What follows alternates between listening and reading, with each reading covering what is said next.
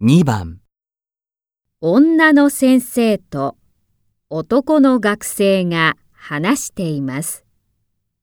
女の先生の住所はどれですか？ジムさん、年賀状をありがとう。でも、ちょっと遅く来ました。住所がちょっと間違っていましたから。1の5の13じゃなくて、1の3の15ですよ。え、あ、今書きます。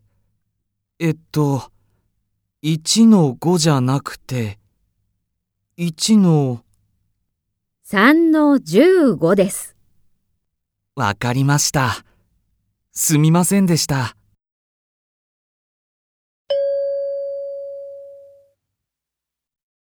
女の先生の住所はどれですか？